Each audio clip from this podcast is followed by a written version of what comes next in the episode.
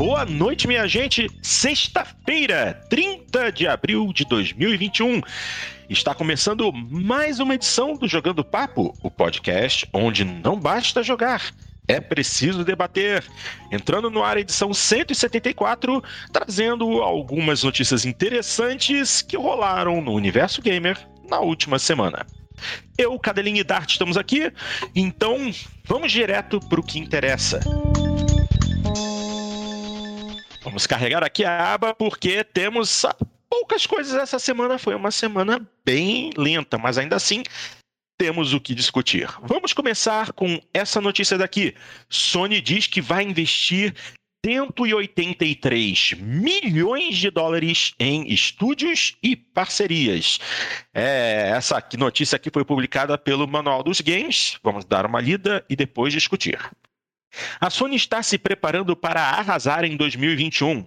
As últimas notícias reveladas sobre as vendas de consoles PlayStation indicam que as vendas do PS4 bateram 115,9 milhões de unidades e o PlayStation 5 atingiu 7,8 milhões. Isso pode ser em decorrência da Sony sempre trabalhar com exclusivos de alta qualidade, o que acaba chamando a atenção para os consoles da empresa. Hiroki Totoki, CEO da Sony, informou que os planos são de investir mais em games e aumentar a quantidade dos exclusivos. As mais recentes colaborações surpresa entre empresas foram a equipe da Raven Entertainment, o novo estúdio da Jade Raymond, e o projeto multiplayer da Band, Destiny, ambos com jogos para PlayStation. E sobre isso, Hiroki Totoki disse: Abre aspas. Pretendemos aumentar o pessoal de desenvolvimento e outros custos internos em aproximadamente 20 bilhões de ienes, 183 milhões de dólares, ano a ano, conforme fortalecemos ainda mais nosso software interno. Para melhorar a oferta de jogos, continuaremos investindo em colaborações com estúdios externos, além de investir agressivamente em times internos. Como mencionei, o objetivo é fortalecer PlayStation com ações como a recém-anunciada colaboração com a Raven Entertainment, fundada por Jade Raymond, criada, criadora da famosa saga Assassin's Creed. E claro que o CEO da Sony não deixaria de falar, falar, sobre investimentos feitos na Epic Games e disse o seguinte sobre este investimento. Abre aspas. Em nosso investimento adicional na Epic Games, junto com o resto do grupo Sony, também trabalharemos para aprimorar as capacidades sociais e de plataforma dos jogos. Bom, sim, Sony ela tem um console que aparentemente é mais interessante, só que a estratégia dela mudou drasticamente nós vemos que ela está menos interessada em indies, em estudos pequenos e está dando mais atenção a grandes colaborações com estúdios bem estabelecidos na busca de criar jogos exclusivos e é assim que eles vão se posicionar. Vamos fazer títulos grandiosos e deixa o que é menor de lado. O que, obviamente, quem observa de fora acha uma atitude bastante besta, por assim se dizer. Aparentemente, eles querem se posicionar realmente como a plataforma dos exclusivos, uma plataforma uh, premium, onde tudo que eles fazem é maravilhoso e intocável.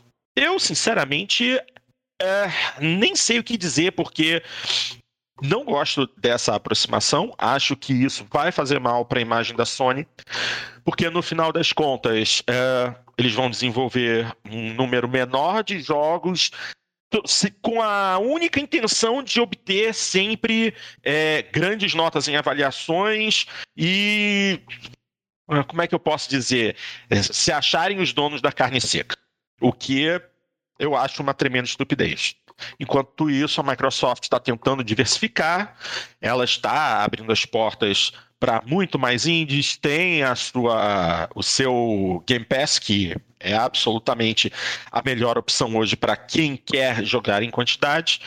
Eu acho que essa não é a melhor opção para a Sony, mas se eles acham assim, eu só vejo isso como um retorno à época em que a Sony trabalhou no PlayStation 3, achando que estava desenvolvendo o máximo, que era a melhor coisa do mundo, e eles sofreram muito e tiveram que é, girar, 180, girar 180 graus para tentar reconquistar o público. No, numa época em que o Xbox 360 chegou mais cedo e fez mais sucesso. O que, que, você acha, Cadeirinho? Eu acho que, assim, é um anúncio que só mostra que a Sony continua na sua soberba, né? Eu vejo dessa forma. Uma boa noite a todos que nos acompanham ao vivo, bom dia, boa tarde aqueles que nos ouvem em outro horário, no podcast, em, em, e nos prestigiam com a sua audiência na nossa gravação, no nosso programa disponibilizado em áudio. É, bom, Porto, eu a primeira coisa que nós, nós temos que ter em mente é que a, a Sony ela está muito quietinha, como diria um artigo da Forbes, hum. li recentemente sobre esse tema, porque ela pode ficar quietinha, a realidade é essa, né? A Sony, ela. No, no programa passado, nós falávamos que a, provavelmente a CD Projekt vai pagar o pato do, do mau desempenho do Cyberpunk no próximo título. E, e, de certa maneira, a, a Sony está colhendo atualmente, aqui nesse início de geração, pelo menos, uma certa, um certo handicap que ela ganhou com o PlayStation 4, não é? Porque a realidade é que, do ponto de vista do jogador hardcore, que é aquele que essencialmente compra os consoles é, no pré-lançamento, que é aquele early adopter, que é aquele que adquire o console antes mesmo que virtualmente qualquer jogo para nova geração tenha sido lançado que justifique o investimento. Esse perfil de jogador é, é o perfil que está atrás realmente de, de jogos, que está atrás de conteúdo diferenciado, de grandes títulos AAA. E, e a Sony, na geração passada, entregou muito disso. A Microsoft não. A Microsoft entregou um grande produto que, que foi o Game Pass, eh, revolucionário até, e, e conseguiu consolidar um determinado mercado em cima disso, mas, mas o mercado assim que provavelmente vai acabar se repetindo na atual geração, a não ser que a Microsoft eh, traga algum game changer aí, né? Coloque alguma, alguma novidade na mesa. A gente pegar e olhar os, os primeiros resultados de vendas, é claro que a gente tem que lembrar que a Microsoft não, não divulgou os resultados do Xbox, mas é claro, a gente conhece o histórico da Microsoft. Quando a Microsoft tem números bons para mostrar, e números bons assim que eu digo, não que o Xbox é, é, One X ou o One S não estejam. Ou, desculpa, o Série X e o Série S não estejam vendendo bem. Na verdade, é mais por uma questão de não estar em primeiro. Se eles estivessem na frente, a Microsoft com certeza estaria trazendo os números. E a verdade é que, assim, os poucos números que nós temos, uh, que foram da, com relação ao Série X e ao Série S, que foram os números do lançamento, principalmente da, na pré-venda, eles já mostravam uma vantagem razoável da, da Sony, em, em torno ali, assim, de da Sony vendendo com o PlayStation 5 em torno de 4,2, 4,5 milhões de unidades na pré-venda, é, e o Série X e o Série S vendendo na casa de 2,5 a 2,8. É, muita gente presume, com base nisso, de que a, a Sony está com uma vantagem em torno de 2, 2 milhões de unidades atualmente. Né? Então, se a Sony diz atualmente que está aí com 7 milhões e meio, a presunção é de que o Xbox esteja na casa de 5,5. Eu acho, sinceramente, que está um pouco abaixo disso. Acho que a, o pessoal está presumindo que, que depois daquela diferença inicial, o crescimento das duas foi par e passo. E não é essa a tendência, né? A tendência é que a proporção, pelo, pelo menos no começo de geração, ela vá se mantendo. Então, assim, como a Sony estava aí numa relação de, de pelo menos aí, vamos pegar aqui um cenário favorável para a Microsoft, né? Um 4.2 a 2.8, que seria a margem de erro mais favorável para a Microsoft. Então, a, ainda assim, a Sony estaria numa uma vantagem bem razoável aí de pelo menos uh, 1.5 PlayStation 5 para cada uh, série X e série S. E vista assim de primeira percepção do, do que a gente vê da, das vendas dos games e tudo mais, eu acredito que seja mais ou menos por aí. Não é um resultado ruim para a Microsoft, porque na geração passada estava bem maior do que isso, né? Chegou a quase 2.5 para 1. Mas ainda assim, é, a gente é, vê como a Sony tem uma, um mercado consolidado e uma base de fãs muito fiel a ela. Que vamos parar a pensar. O que, que a Sony apresentou até agora para o PlayStation 5? Totalmente nada. Em termos assim, uh, efetivos, imediatos, nada. Ela. Tudo bem, nós temos, nós sabemos que virá um God of War, nós sabemos que virá é, algumas franquias que, que são consolidadas da Sony que, e serão lançadas no futuro, a gente sabe disso, é claro. Nós temos plena confiança de que a Sony vai lançar exclusivos AAA para ela, mas assim, tá tudo ainda no advir. É, rigorosamente falando, não, a, a, a, Sony não apresentou nada que justifique as pessoas pegarem e dizer, não, o PlayStation 5 é is the way to go, é, essa é a escolha, essa é a opção que eu tenho. Mas é, ela tem uma base de confiança dos, dos fãs, dos seguidores dela, que dá para ela essa vantagem inicial. E a verdade seja dita é que se a gente olhar para o lado da Microsoft também, o que, que a Microsoft trouxe em termos de novidades? Ela adquiriu um monte de estúdios. Isso nos gera uma perspectiva futura muito boa. A Microsoft tem hoje mais estúdios do que a Sony. Perspectiva muito boa. Agora, vamos pensar assim: lançamentos efetivos. A, a Microsoft está apostando na tua paciência.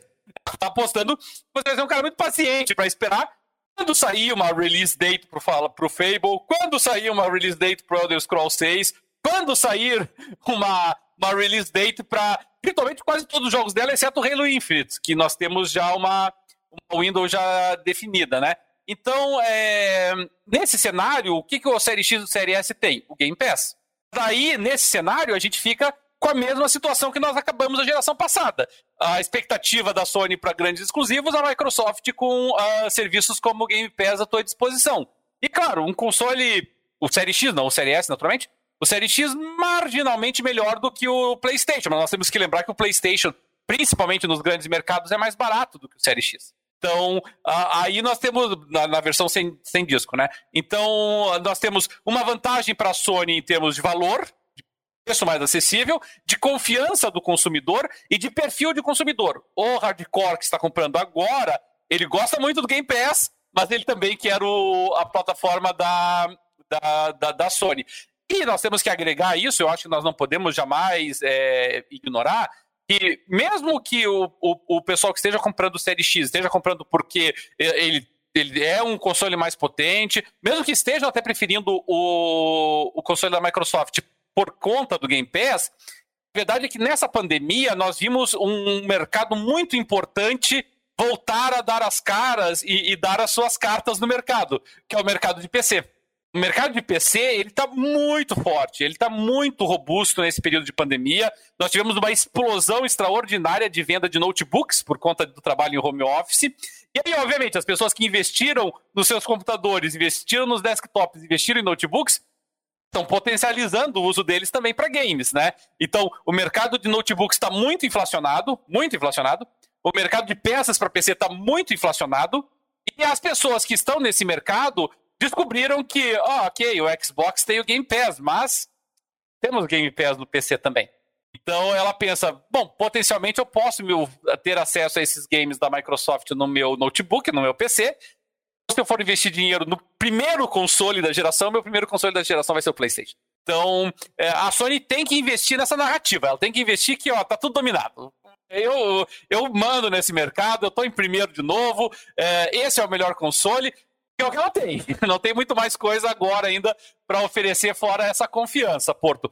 Mas de qualquer sorte, no, mantidas todas essas variáveis atuais, é, eu acho que esse começo ele é representativo do restante da geração. Se a gente está olhando aqui para uma vantagem da Sony aí 1.5 para 1, é, eu acho que é isso que a gente vai ver até o final da geração, a não ser que haja um grande game changer no meio do caminho. É, a Sony, a Sony está tentando fazer alguma coisa. Inclusive, eu vou fazer a leitura de uma outra reportagem que eu é, encontrei aqui, que eu acho interessante, que é justamente o seguinte: desastre no reabastecimento de estoques do PlayStation 5 pode levar a uma alteração no design do console. Olha que interessante. A Sony tem mais notícias para os jogadores que ainda buscam estoques do PlayStation 5. A gigante da tecnologia não espera ser capaz de aumentar significativamente sua capacidade de fabricar o PlayStation 5 em breve e pode até mesmo mudar o design do console sob demanda para resolver esse problema.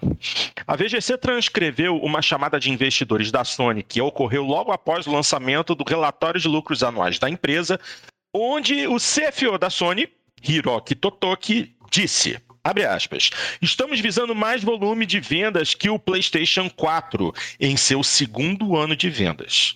Mas podemos aumentar drasticamente o suprimento? Não, isso não é provável. A escassez de semicondutores é um fator, mas existem outros fatores que vão impactar no volume de, de produção. Portanto, no momento, gostaríamos de ter como objetivo bater as vendas do segundo ano do PlayStation 4, que foram de 14,8 milhões de unidades. Ok, não é surpreendente ver Totoki fazendo referência à contínua escassez global de semicondutores, já que a crise de chips causa dores de cabeça em quase todos os setores. Com todos os tipos de produtos de tecnologia afetados, de consoles, de videogame a veículos elétricos. Totoki sugeriu que a Sony pode ser capaz de lidar com essa escassez encontrando um recurso secundário para fabricar seus consoles ou até mesmo indo ao ponto de mudar o design do aparelho para contornar o problema. Embora não esperemos ver o PlayStation 5 sofrer uma grande reformulação em breve, é interessante ouvir que a Sony está considerando fazer um ajuste no console a fim de aumentar sua capacidade de atender à demanda esmagadora. Hum, e é isso. É, inclusive, fala aqui que já existe a possibilidade até de terceirizarem a produção do console. Não, mas a produção já é terceirizada, não é? Bom, eles têm. É, é, eu acredito que eles digo, é, tenha dito isso na esperança de é, contratar outras empresas, outros fabricantes para produzir o console para poder aumentar para poder aumentar o número de consoles produzidos. Mas isso também vai depender mas, mas... de o design do aparelho e os, os semicondutores, haver semicondutores. Tá, mas eles vão mudar o design como? Não vai precisar de semicondutor? então não. Ah, mas esse, mas essa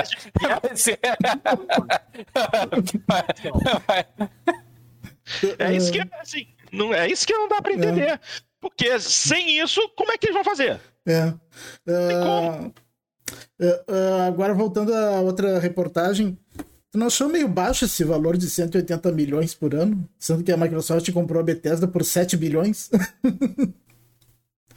a, a, a, proporção, assim, não tá meio.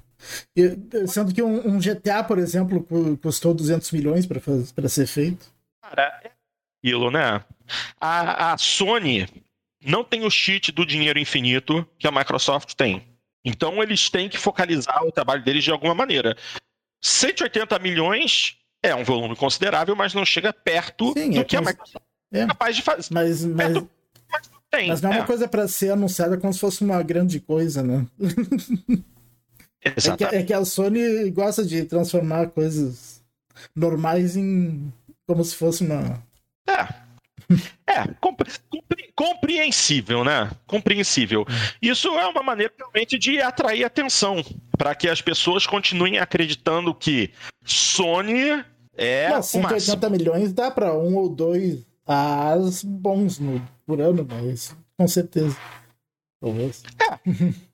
Mas aí, ele, mas aí eles deram essa possibilidade. É, esse dinheiro foi simplesmente para dar para essa, essa desenvolvedora da Jade Raymond para garantir uma certa exclusividade e dizer que sim, vamos fazer um. Essa empresa vai fazer um excelente jogo para PlayStation 5. Mas isso não garante nada. Não garante nada. Então, acho que é uma questão de aguardar e ver, mas é aquilo. Anunciar isso como se fosse a maior coisa do mundo, é a Sony falando: oh, nós somos o máximo, aguardem. Mas aquilo que o Cadelin falou também tem toda a razão. Se a, se a pessoa tem acesso ao, ao Game Pass, por exemplo, no PC, ela pode querer jogar no PC e ter um PlayStation 5. De qualquer forma, ela vai estar tá usando as duas. É, os dois ambientes diferentes ao mesmo tempo. Tem o conteúdo da Microsoft no PC, ao invés de console, e tem o PlayStation 5 como, e como seu console principal. É, é, é complicado. É uma situação bastante interessante de se ver, na verdade. É. O, o Noob Gamer MGA tá dizendo: não quero ser, ser, chato, mas toda vez que vejo uma apresentação da Microsoft é só jogo, jogo indie ou jogos com gráficos cartunescos e tal. O que está me fazendo querer ir para a Microsoft é o custo-benefício. O Game Pass tem muitos jogos de peso de terceiros. E nós já abordamos essa questão antes, né, Dart e Porto. Não há, há nenhuma indicação de que a Microsoft pretenda fazer qualquer mudança nessa política atual dela. Ela deixou muito claro isso por ocasião da criação do Game Pass e, inclusive, da aquisição dos novos estúdios, que o objetivo dela não era adquirir um monte de estúdios para produzir é, obras-primas, era adquirir vários estúdios para que esses estúdios produzissem muitos jogos numa, num período relativamente curto de tempo para garantir o abastecimento do Game Pass por razões óbvias. A Microsoft é, viu o que aconteceu com o Netflix.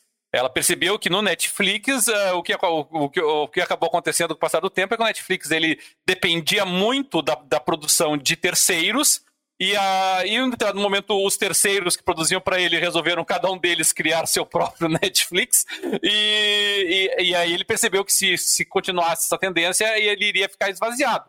Então o Netflix entendeu que ele precisava produzir é, é, o material para o seu próprio serviço.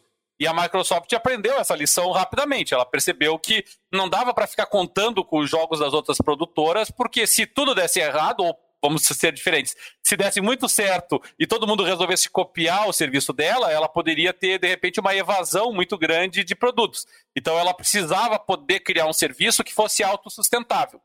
E para ela, autossustentável significa ter jogos novos constantemente, continuamente sendo acrescentados ao Game Pass. Uh, e para isso ela precisa de quantidade. Para você fazer quantidade, você precisa de duas coisas: rapidez na produção, e você não pode ter que investir bilhões, porque você tem que ter a, o equacionamento com a capacidade financeira que o Game Pass proporciona, e que a Microsoft sabe melhor do que ninguém qual é. Então ela sabe que, que todos os jogos que os estúdios delas vão trabalhar vão ser sempre jogos uh, assim, duplo A, né? não vão ser triplo A. Então nós estamos olhando assim, quais são os jogos que a gente espera? É jogos do estilo Outer Worlds, é jogos do estilo Wasteland 3, é jogos do estilo do Senua Sacrifice, que vai ter agora o segundo, que é um jogo muito bonito esteticamente, mas nós não estamos esperando aqui uma ópera é, de 40 horas de duração, mas um jogo um pouquinho mais curto. É, assim, é um Fable, que sempre foi um RPG de qualidade, mas não era é, um The Witcher, não era um Elder Scrolls, né? Foi só agora com a aquisição da, da ZeniMax é que a gente tem alguma perspectiva de que, a, de que parte desses jogos que a, que a Microsoft vai lançar possam ser AAAs, por conta de algumas IPs que são AAA, como a própria Elder Scrolls já mencionado, como Fallout, como Doom também, né, para a gente colocar é, Quake, entre outros. Então aqui existe alguma expectativa, mas a gente tem que deixar isso muito claro em mente. Não é Sim. essa a política da Microsoft. E, algum, e alguns dela também, tipo Gears, Forza, esses são, dá para considerar AAA também. É, Halo mas assim, também. o, esse, não, não, guia, claro, o, Halo também, mas você vê, mesmo o Halo, veja como o Halo Infinite denunciou a, a falta de investimento. Não, não, vamos, não, vamos, não vamos ser ingênuos, né? Por que, que o Halo Infinite uh, apresentava problemas grotescos de modelagem e de qualidade gráfica? É porque o pessoal que estava trabalhando nele tinha desaprendido do dia para noite, é que faltou recurso. Eles trabalharam com o que eles tinham. Aí, claro, teve o backlash, teve a reação, e aí a Microsoft teve que injetar mais dinheiro e voltaram para a prancheta. Mas, mas é, denunciou isso, ficou muito claro que a Microsoft não estava depositando o dinheiro em Halo que a Sony deposita em God of War, por exemplo. É, embora o Halo rigorosamente venda mais do que o God of War. É, então, é, é, é, claramente uma política da Microsoft. Então, é, eu diria para todos os jogadores aqui, posso morder minha língua terrivelmente, mas eu, eu, diria para todos, não se auto-enganem com relação a isso. Tá? Não esperem comprar um Série X e um belo dia chegar a Microsoft e vai dizer, veja bem, nós vamos anunciar hoje três, quatro títulos AAA. Não vai acontecer.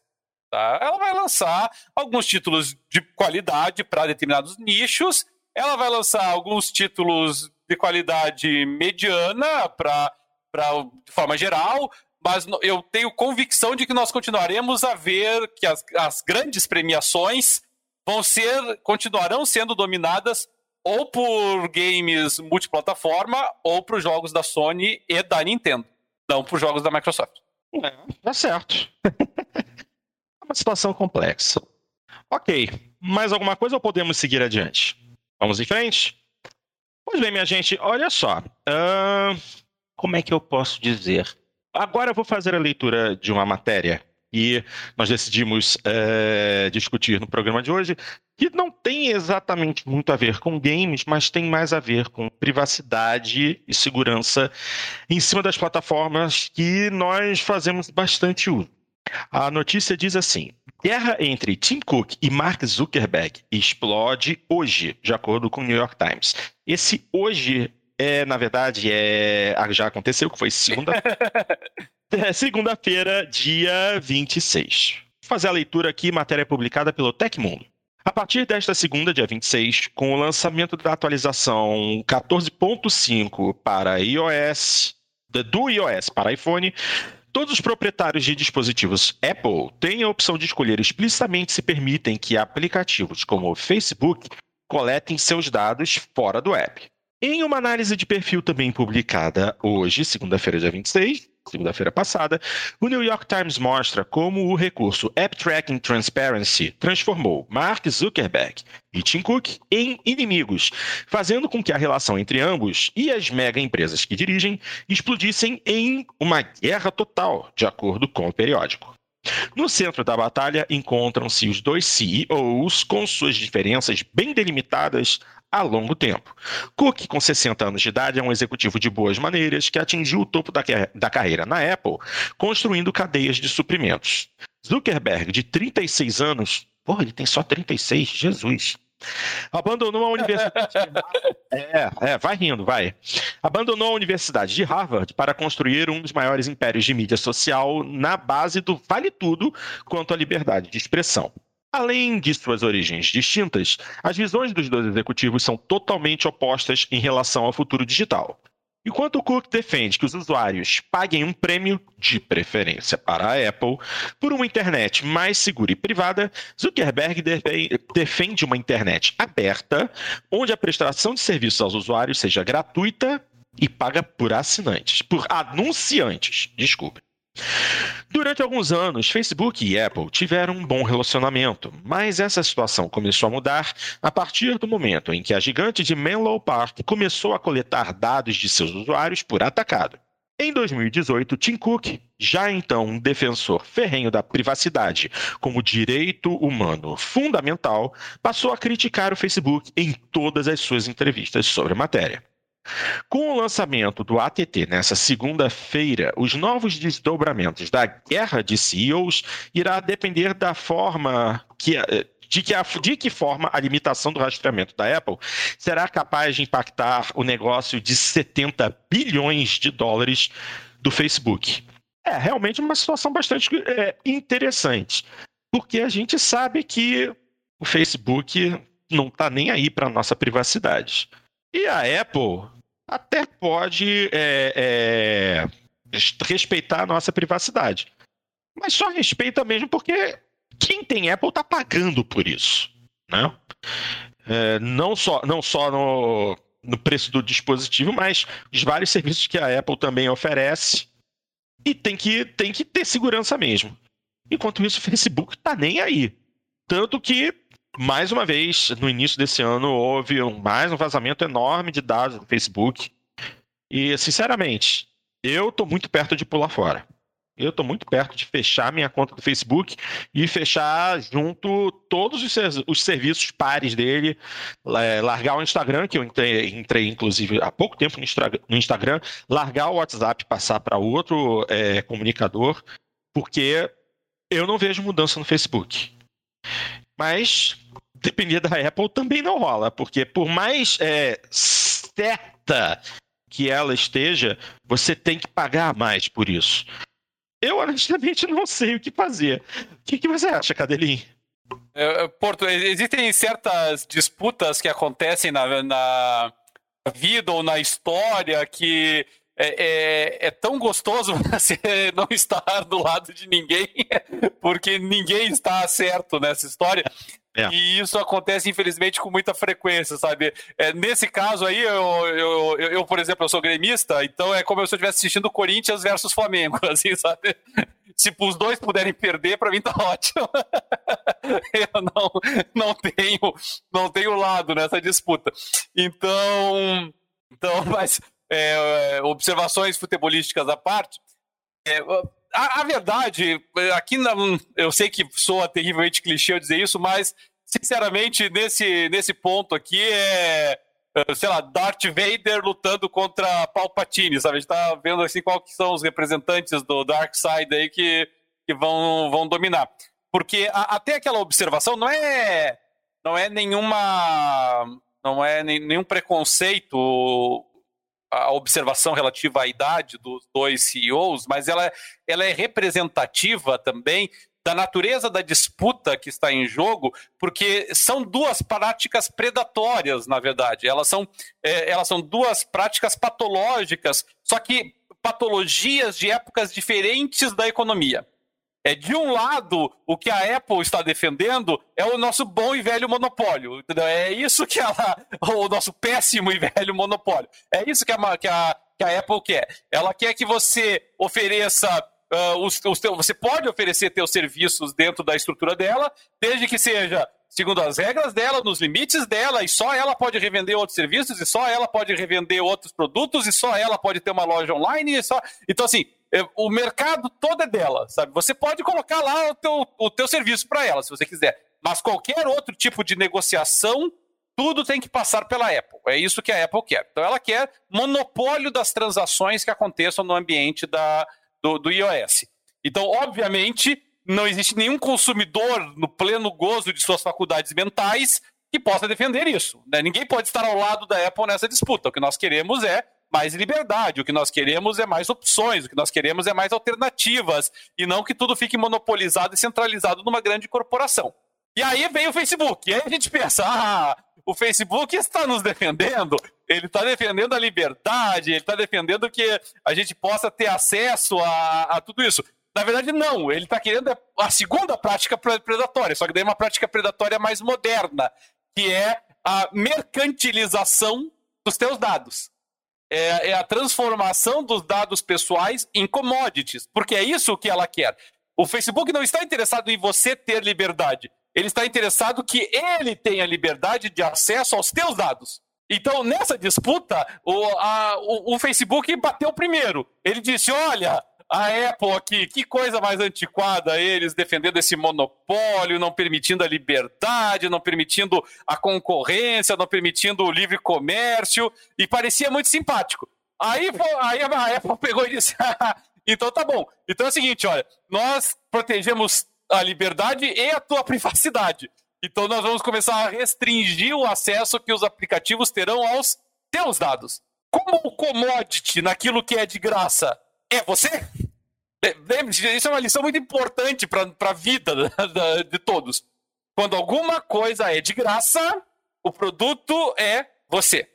Tá? Então, se você está jogando um jogo free to play, quem é o produto? Você. Você é o alvo da, da, da, propaganda, você é o alvo dos anúncios, os teus dados é que são objeto de comercialização e mercantilização pela empresa, é você que vai ter, vai estar sujeito aos pay to win, é você que vai estar sujeito a todo esse tipo de exploração econômica deste modelo de negócio. Então, não tem santo nessa história. Tá? Você tem duas práticas em que, rigorosamente falando, o ideal é que ambas perdessem. Né? O ideal é que as empresas pudessem comercializar à vontade os seus serviços dentro da estrutura da Apple, ainda que em prejuízo, se fosse o caso da loja da Apple Store, e também que essas mesmas empresas não tivessem acesso indiscriminado aos teus dados e às tuas informações. Então, se ambas puderem perder, eu prefiro. Esse é o cenário ideal que eu espero sair dessa disputa, Porto. Tá sem som, Porto. Que ele tá ponderando na sabedoria das minhas palavras. Não, eu só ia perguntar pro Dart o que, que ele acha de toda essa situação. Ainda mais que eu vejo o Dart como nosso representante da Apple, né, senhor iPhone? é, é, na verdade, essa última atualização. Uh, ela pega não só o Facebook, é todos os aplicativos a partir de agora, depois que atualizou o iPhone para o iOS 14.5, cada aplicativo que tu abre, ela pergunta se tu, se tu autoriza que compartilhe dados de fora daquele aplicativo. Porque, por exemplo, o Facebook continua pegando teus dados dentro da plataforma do Facebook. O que, o que ele não consegue, o que tu, tu deixa de autorizar é que compartilhe de fora, assim, que ele consiga pegar dados de fora de outras coisas, do, de outros aplicativos que tu usa no teu celular, por exemplo. Isso ele não é. consegue. É. Eu, entendo bem como é isso, porque eu não faço uso do Google Chrome no meu computador, onde eu estou agora gravando o programa com vocês. Eu faço uso do Firefox e o meu Firefox tem um add-on oferecido pela própria Mozilla chamado Facebook Container, que a, a função dele é justamente a seguinte: você pode até acessar o Facebook no seu navegador, mas toda a página de internet que você acessa e que tenha um, um cookiezinho do Facebook, que a grande maioria das páginas tem, pra, que é justamente para rastrear suas informações e enviar essas informações para o Facebook, mesmo que você não esteja logado nele, esse, esse negocinho, esse Facebook Container, ele impede que essa informação seja repassada para o Facebook. É basicamente o que essa atualização do iOS está fazendo é, com o iPhone. Porque você pode usar qualquer aplicativo é, dentro do seu telefone, ou de repente entrar pelo Safari e acessar páginas que tenham esse tipo de cookie que transmite informações para o Facebook, e ele simplesmente corta isso. É, essa é a forma que é, o. Ou então a gente está num grupo no WhatsApp, está conversando sobre um assunto, alguém pergunta: ah, vocês sabem preço de fogão? Quando tu tá um fogão? Qual é o melhor fogão? Não sei o que. Daí, daí de, depois de, dessa conversa toda, tu vai entrar no teu browser, no PC, não é nem no celular, e daí aparece a propaganda de fogão para ti. Isso me assusta tanto, já aconteceu tanto comigo.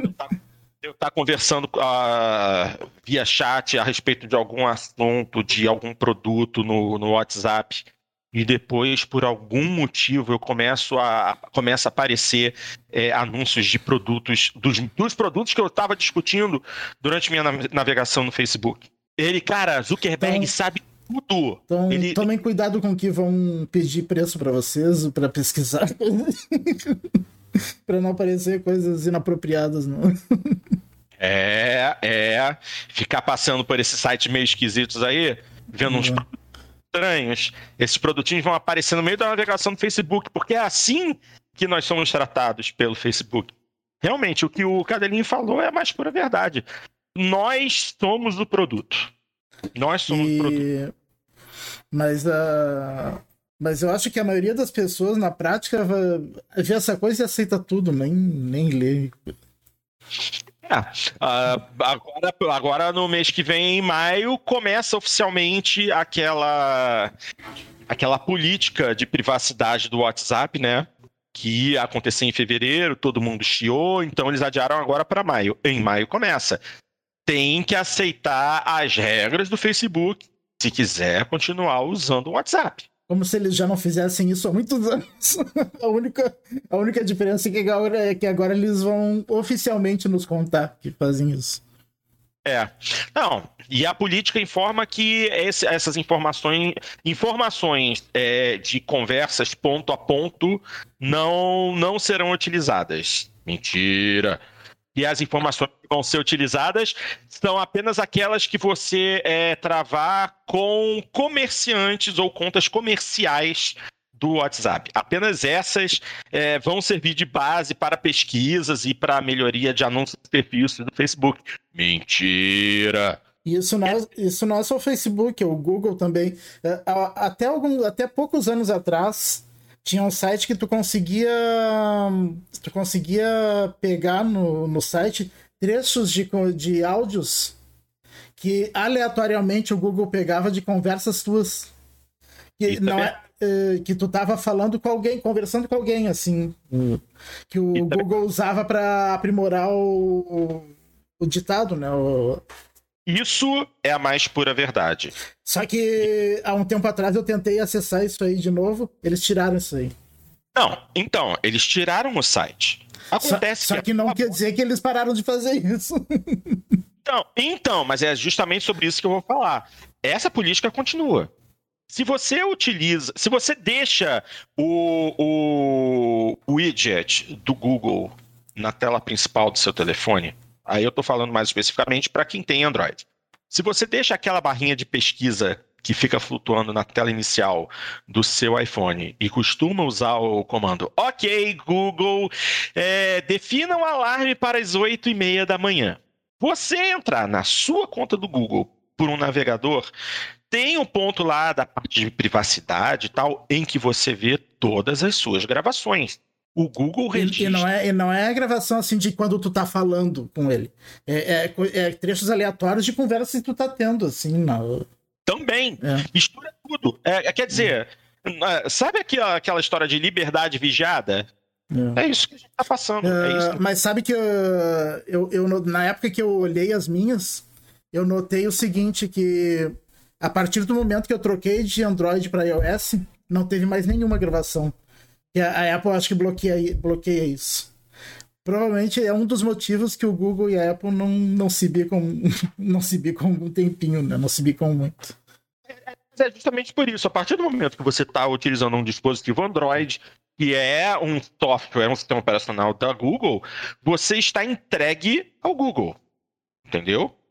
Eu tive que alterar uma tonelada de configurações no meu celular para ter certeza de que o Google não está registrando minhas coisas. E ainda assim ele registra. Eu desativei Google Assistente, o botão do Google Assistente no meu celular não faz mais nada, é um botão morto. Eu, pô, mudei um monte de configuração de segurança dentro do Google, mas ainda assim, eles estão ouvindo o tempo todo. Quer, quer você queira ou não. Na Apple eles não deixam, não deixam mesmo, porque o, o, o sistema operacional deles não está é, não tá integrado a serviços do Google, enquanto tudo dentro de um celular Android basicamente pertence ao Google. A gente vive uma vida entregue a eles. Nossa, nossa privacidade basicamente não existe. Apesar de ter o, o, o Google Assistente também para o iOS, né? Mas mesmo é, assim. É, mas pouca gente, mas pouca gente usa, até porque é. no, no, no, iOS o povo fala Hey Siri! É, é isso. Eu, eu, sinceramente, não, não torço para nenhum. Tô, tô que nem o Cadinho, não torço para nenhum lado, porque eu sei que dois lados vão causar problema. Mas honestamente, dos, é, é, é, dos, males, dos males o menor. É, eu, eu me, me estou mais é, próximo da política da Apple que da política do, do Facebook. Mas é... Eu acredito, Porto, aqui, veja, eu não tenho detalhes do, do processo, é só eu já li as várias notícias a respeito, mas, assim, ponto de vista é, tendência legislativa atual em todos os países do mundo é a, a tendência de favorecimento da Apple nessa disputa. É, pelo menos no que diz respeito a essas alterações promovidas na, na, na atualização 14 aí que o Dart mencionou, porque é, é, é, ela também é uma forma de compliance com as leis gerais de proteção de dados que foram uh, nós tivemos a promulgação aqui no a publicação aqui no Brasil, tivemos também na Europa, que foi inclusive a paradigmática para o resto do mundo. Então eu, eu, eu, acredito que haja uma tendência de se entender que essa prática da Apple, no sentido de restringir o compartilhamento de dados, deva ser vitoriosa nos tribunais. E, e também, pela mesma tendência, é, ainda há uma política no sentido de se entender que dentro da sua plataforma as empresas têm uma certa um certo controle, um certo domínio, não é? Essa é uma das razões pelas quais é tão difícil, por exemplo, combater é, quando o, o, Twitter, quando, a, quando a, o próprio Facebook, por exemplo, acaba deletando postagens, deletando grupos inteiros, né, por violação, alegada violação, pelo menos, de, de termos de uso, porque realmente há uma percepção de que ele pode fazer isso. Eu acho que se, a, se, a, se o Facebook tentasse convencer que a Apple não poderia ter esse tipo de ingerência de controle sobre o seu próprio sistema, o, o Facebook também não poderia. Então, é, eu, eu, acredito que, do ponto de vista assim, argumentativo, a posição da Apple é mais forte nessa disputa. Mas, reitero, é uma análise bem superficial e bem principiológica do que está em disputa, né? sem entrar em meandros ou detalhes do processo. Tá certo, tá certo. Mais alguma coisa a adicionar a esse respeito? Não? Bem, Vamos para o nosso próximo tópico, e esse é um tópico que é, não está em reportagem nenhuma. Na verdade, é, vamos conversar agora sobre algo que nós é, estamos observando desde que apareceu um determinado jogo numa plataforma Microsoft. E eu estou falando de MLB The Show 2021. Jogo produzido pela Sony. Assim, vamos começar pelo óbvio. Você iniciar um jogo no seu Xbox e a primeira coisa que aparece é a logo da PlayStation Studios, já é algo extremamente bizarro. Começa por aí. Só que a questão hoje aqui, a questão aqui é recepção do jogo. Como o jogo tem sido recebido é, na plataforma Xbox? Pois bem, a gente já comentou várias vezes que o Metacritic é um sistema que serve como uma certa base para averiguação da qualidade de um jogo, mas que também é algo definitivo. A pessoa precisa ter a experiência para poder realmente saber se um produto é bom ou não, se agrada ou não. Mas gran... o grande público acredita naquilo que o Metacritic coloca para fora em questão de resultados. E a gente está vendo uma situação bastante interessante em toda essa situação. Eu estou nesse momento na página do Metacritic para o MLB The Show 2021. Aliás, 2021 não, 21. Eu, eu cismo com isso, meu Deus do céu. Mas então, estou na página do MLB The Show 21 para o Xbox Series X, que teve um resultado de 80 no Metascore, 7.4 nota de usuários, e o PlayStation 5, 78 de Megascore e 4.6 para nota de usuários eu me perguntei por que que isso está acontecendo. Se a gente voltar um ano e nós formos dar uma olhada nas notas do MLB The Show 20, que ainda era um jogo exclusivo para plataformas da Sony, lembrando que essa franquia de beisebol é exclusiva da Sony desde 2013. No ano passado, o Metascore desse jogo foi de 83 e a nota de usuários foi 6.6. Então, Nesse momento, vamos colocar de lado um pouco o jogo de Xbox e comparar os dois jogos é, ano após ano para o PlayStation. Por que, que a nota caiu tanto? Isso que é interessante. Eu não vou nem falar do, do Metascore, porque de, caiu de 83 para 78. É um número razoável, uma queda razoável. Não, mas. Mas, fala, mas, fala. Desculpa interromper aqui, mas mesmo isso é importante, porque assim, o, o, MLB, ele talvez seja assim um dos games mais estáveis do ponto de vista da, das avaliações da história. É, só para você ter uma ideia, uh, não havia nenhum MLB com uma média menor do que 8 desde o MLB 2009. Nossa. Estou falando de, de 12 anos seguidos o jogo consistentemente, 8-3, 8-4, 8-5, 9 até em algumas ocasiões, 8-8, 8-3, 8-4, sempre nessa média. É, as versões portáteis de vez em quando apanhavam um pouquinho, do PSP, do, do, do PS Vita, recebiam uma notinha um pouquinho menor. Mas pro console de mesa, por assim dizer, desde a versão do PS2 de 2009 não baixava de 8. E, e, repentinamente ele cai para 7.8 da versão do PlayStation, pelo menos, né? Que é a que a gente está usando como comparação. É, é, é muito estranho isso, sabe? Para dizer o mínimo. Não, na verdade eu estou mais assustado com a queda do user score, que era 6.6. E vamos deixar bem claro, não é uma nota interessante.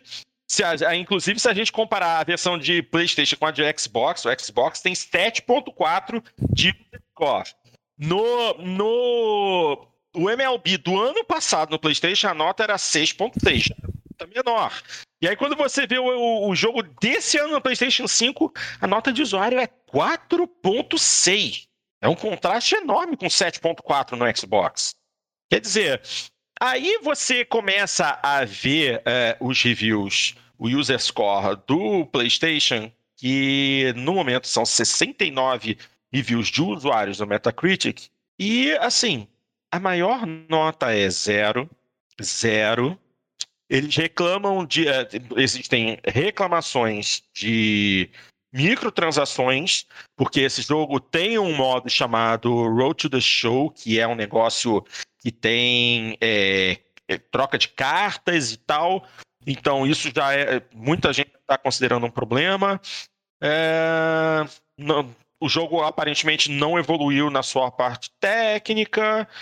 Mas aí tem aqueles que dão nota. Quando não é uma nota 0, uma nota 4, uma nota 10. É, mu é, é, é muito esquisito. Agora, tem muita gente reclamando e o problema é o porte para a nova geração e também colocarem o jogo no Xbox. Ou seja, sonistas. Isso é muito complicado, né? Mas, mas Porto, é, essa, é, essa discrepância na nota dos usuários, principalmente quando a gente é, fala de, dessas questões aí de disputa de fanboys, é, é veja, isso é, é, é, tão normal, na verdade, que chega a ser até enfadonho. Sabe? Você, você sabe que quando um jogo que era exclusivo do PlayStation vai para o Xbox, é, repentinamente todos os usuários do PlayStation começam a reclamar do jogo e o jogo tá cheio de defeitos tá aí, muito embora não tenha nada de novo. E, e, a recíproca, de certa maneira, também é verdadeira, né? Acontece muito da gente ter essa, essa situação também no, no, no Xbox, quando você tem alguns desses jogos que vão pro, pro PlayStation também. E, e às vezes até pro Nintendo Switch, diga passagem. Mas uh, o debate é mais entre o PlayStation e aí o Xbox. Mas o que me chama a atenção realmente foi a, a mudança de postura da, da, da, crítica especializada, porque volta e meia a crítica especializada ela zomba a alegação de que haveria um, um bias, né, de que haveria uma predisposição, um preconceito até, ou, ou pelo menos uma postura anti-Xbox, de certa maneira, né? Eles dizem que ah, isso é teoria da conspiração, do jogadores da Microsoft, não existe favoritismo para a Sony, não existe é, tendência é, negativa para para Microsoft e, e, já em programas passados o Alexandre, o Assassin Monk, ele trouxe para nós né, algumas observações com relação a, a, algumas plataformas que são, que, que são respeitadas, mas que sofrem muito dessa acusação, não é?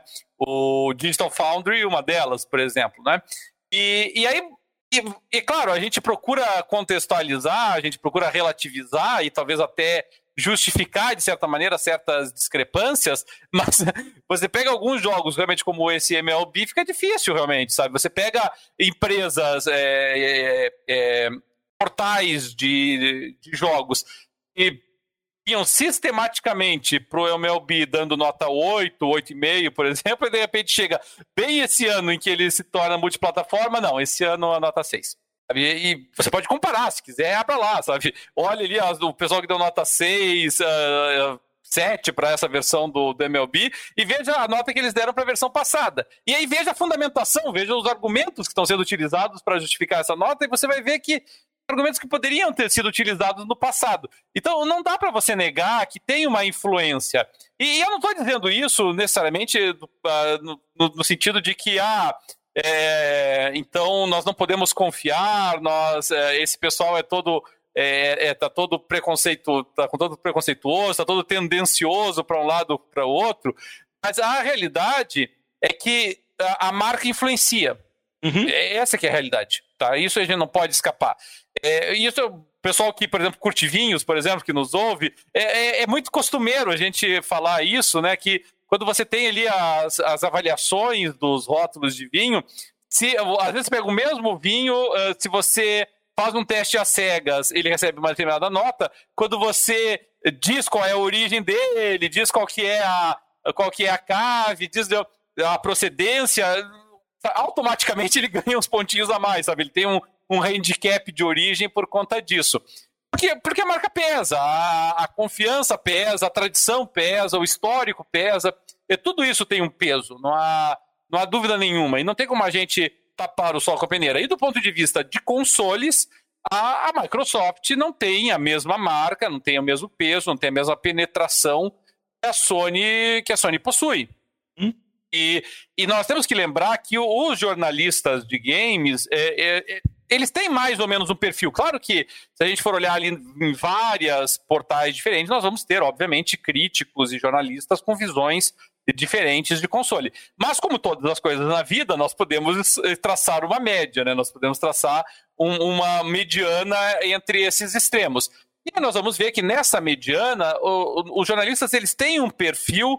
É, construíram a sua história, a sua forma de enxergar os jogos é, na proposta uh, da Sony e não na proposta da Microsoft. Então, acaba tendo uma tendência natural, até emotiva, por vezes até inconsciente, por assim dizer, de favorecimento a, a uma determinada marca em detrimento da outra.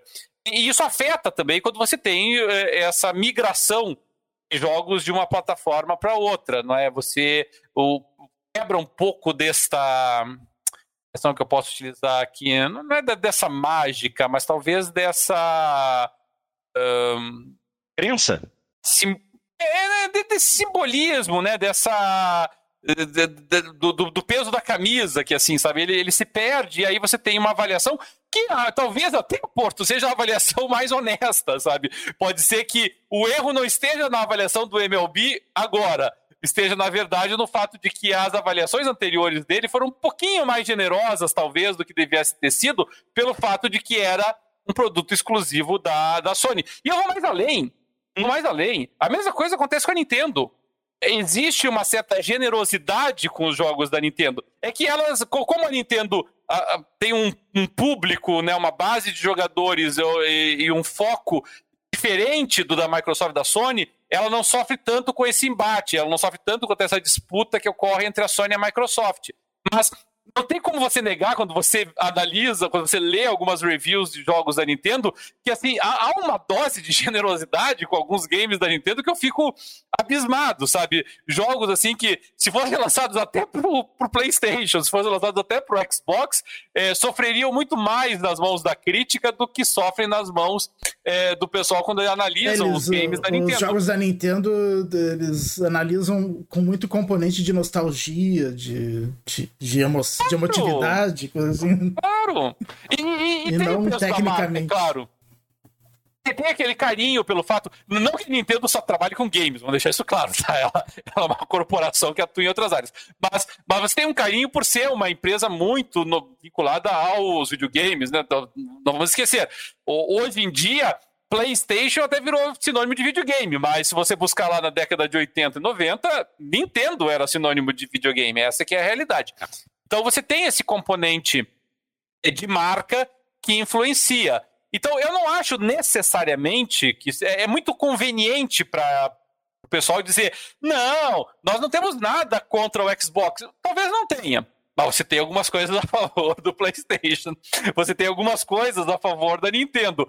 E isso é, é realmente inescapável. A gente tem essa tendência, é, é, faz parte do ser humano isso, né? Nós nós olhamos com mais carinho para aquilo que nós gostamos, para aquilo que nós construímos, não é? Eu, eu sou muito mais generoso quando eu olho jogos, por exemplo, de empresas que eu, que eu gosto, né? Não vale só para consoles isso, não é?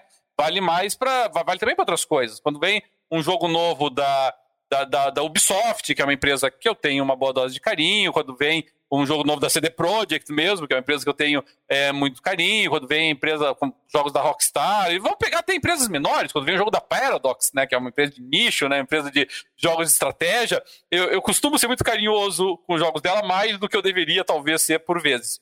Então eu acho que é isso que acontece aqui, sabe, Porto? Agora, no momento em que o MLB deixou de ser exclusivo, quebrou um pouco daquele encanto da exclusividade. E aí a crítica veio com um pouquinho mais de honestidade, sabe? Perdeu aquele handicap que é a exclusividade, especificamente a exclusividade de um jogo da Sony, acaba tendo.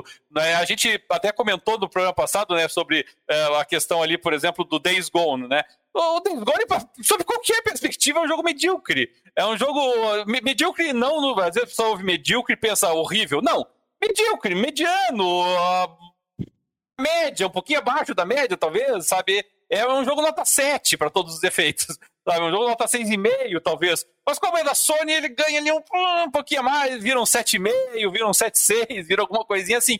É, esse é o naipe do jogo, sabe? Mas ele ganha um certo encanto que, que você não vê jogos medíocres da, da, da Microsoft terem, né?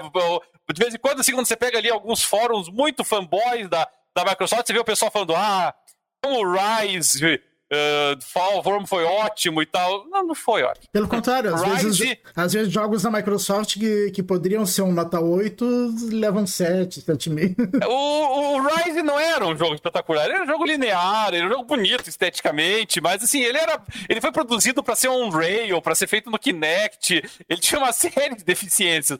Então não fique com esse encanto do Rise. O Rise foi um jogo bonito e ordinário. Talvez ordinário para menos. E o.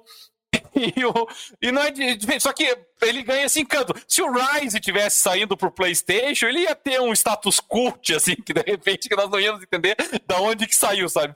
Então, realmente, eu acho que, que tem esse componente de. Não, mas o Rise eu acho que é um jogo que. Eu não me lembro ah. qual. Eu me lembro qual, qual foi, eu não me lembro qual foi a nota que ele teve na, na época.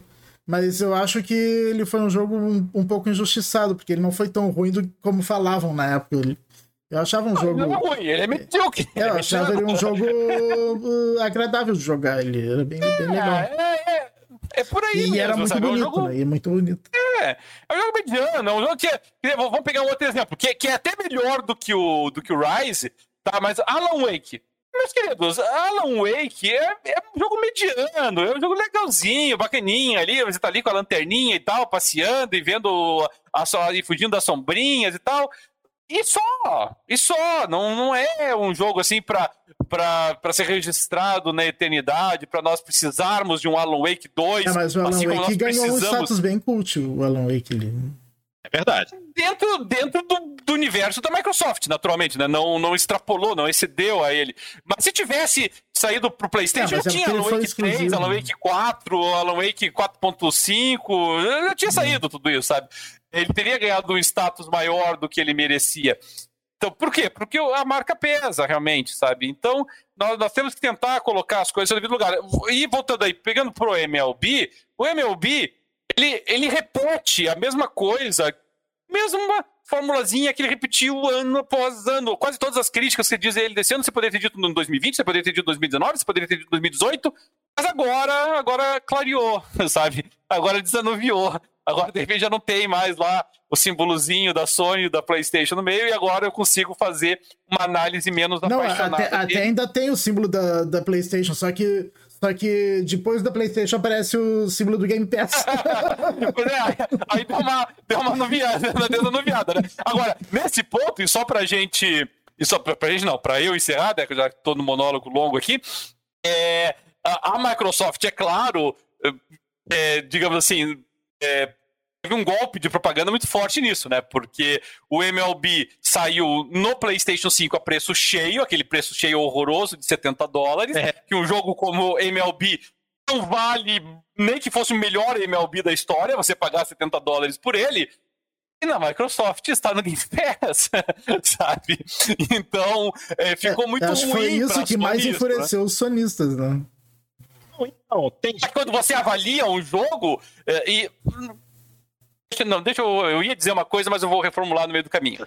Não, é que o preço. Não é que o preço não importe. O preço importa, obviamente. Você poderia, por exemplo, reduzir a nota do MLB dizendo: esse jogo não vale 70 dólares. Pode dizer. Você até pode dizer, quando você você estiver analisando a versão do Xbox, você pode dizer: esta versão vale muito a pena você jogar se você tem o Game Pass, porque pô, você já está assinando o Game Pass mesmo. É, você pode dizer: dentre os jogos do Game Pass, ele é um dos bons jogos que você pode jogar. E dos jogos de beisebol do Game Pass, é único, então não tem nem alternativa. Então você pode pegar, é, vale a pena. Você, o MLB, eu, eu, eu tenho pavor de beisebol. Mas assim, para quem gosta de jogos de esporte, o MLB é um jogo tecnicamente muito bem feito. Ele é muito bonito, ele é muito cuidadoso é, do ponto de vista da reprodução. Qualquer especialista em beisebol vai, vai te dizer que MLB tem pedigree em termos de produção. Então vale a pena dar uma chance para ele, realmente, né? É, mas para Sony ficou horrível, né? Aí o pessoal fica lá, ah, o que, que você fez hoje? Paguei 70 dólares para jogar MLB 21. E você? Ah, eu baixei aqui ele junto com Fallout, junto com Skyrim, junto com Doom, junto com. É... Enfim, coloque aí todos os jogos que você quiser colocar. Então ali junto com o mais recente aí, o. Como é que é? O do Out, Out, Outriders? Out, como é que é? Outriders, isso aí. Outriders. Outriders, né? Então, é mais um que tá ali, sabe? Entre os vários jogos que o assinante do Game Pass tem. E aí, nessas horas, né? O pessoal aqui no Brasil fala aí do, como é que é, mendigo pés, não sei o que, que de vez em quando o pessoal implica, né? Aí, aí dá uma invejinha do mendigo pés que só, né? Não, e o mais engraçado é ver sonista reclamando, dizendo que o jogo piorou, justamente porque a, a, é, eles criaram esse jogo para alimentar o Game Pass. E é por isso que o jogo ficou ruim. Ai, meu Deus do céu. Eu nem sei o que comentar a esse respeito, honestamente. É, chega a ser ridículo. Mas isso que você falou é a mais pura verdade. É, Imagina se a Sony ia fazer um jogo para alimentar o Game Pass, meu. O jogo só saiu pro Xbox porque foi exigência da, da Liga de Beisebol, né? É, porque a, a, acabou a exclusividade, né? E, e, queria o jogo em outra plataforma. A Microsoft falou, ok, a Sony pode fazer o jogo, a gente bota o jogo na nossa plataforma. A gente bota o logotipo da Sony, a gente afirma, mostra que o jogo foi produzido pela Sony, mas assim, tinha que abrir mais espaço, né? Tinha que abrir mais espaço.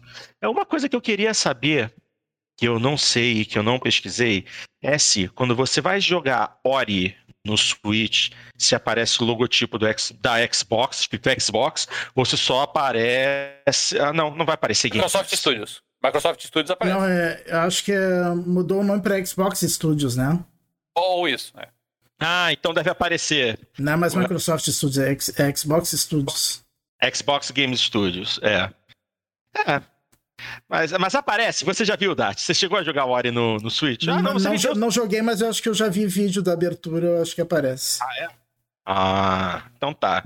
Eu, Gente, na verdade, o. Eu joguei o... Ori no, no, Xbox, por que, que eu vou jogar no Switch? Não tenho, eu não tenho certeza absoluta, mas eu, eu acho que o. Eu acho que aparece o símbolo, por exemplo, no Minecraft, do, do símbolo da Microsoft, no, no Minecraft da, da, da Sony. Eu não tenho muita certeza disso, não, porque na época eu acho que uma. É, ele ainda levava só o logo da Mojang e não levava o logo do Xbox. É, é verdade, verdade. Eu tô achando que na época ainda não tava, né? Pode, talvez, talvez agora em letras bem mil dias, depois de alguma atualização. Ah, sim, sim, possivelmente. Aparece em letras. Talvez apareça em letras miúdas. Mas grande, não mesmo. Não mesmo. Essa, essa é interessante mesmo, porque o nome traz uma uma mística estranha, né? Que é, mexe com a cabeça de gente e que eu, particularmente, acho uma tremenda bobagem. Tremenda.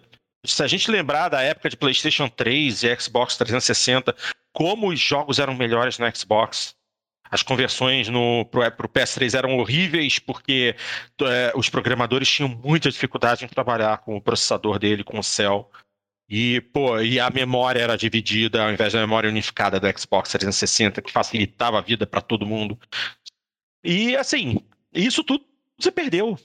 Isso tudo se perdeu nessa geração que terminou agora de Xbox One e PlayStation 4. E voltamos a ter aquela situação de que ah, é, agora, o, agora a Sony é pró-consumer. Não é. Não é, nenhuma delas é. Mas só querem dinheiro. Muito triste isso. Ah, o noob, não pode mencionar o nome da concorrência nem com reza braba.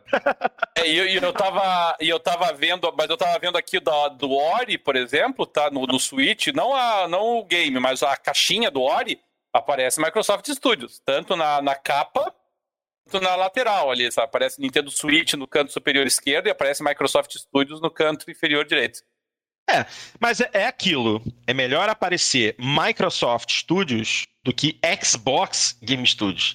Que é, é, é, você estaria com o nome do concorrente na caixa do produto. É, só, só, só para lembrar de que maneira assim, nós, nós, já tivemos outros jogos da, da Sony em, no, no Xbox, tá? Nós tínhamos aquele.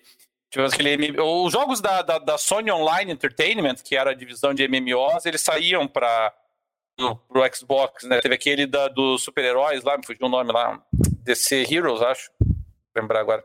Ah, eu, era... eu não me lembro o nome também, aquele. O, o Universo, alguma coisa, assim, não vou, não vou lembrar. Mas esse era um, um, MMO da, da Sony Online Entertainment que saiu pro Xbox One e, e tinha lá o logotipo da, da Sony Online Entertainment, mas tinha. Sim.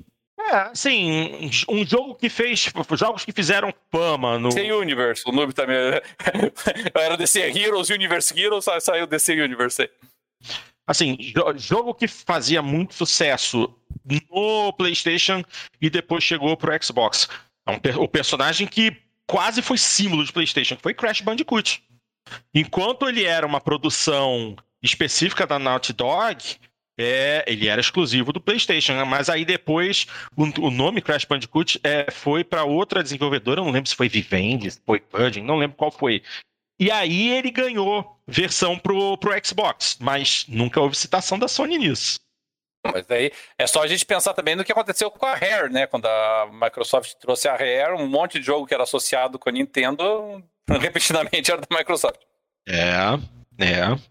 Perfect Dark, é, Banjo Kazooie. É.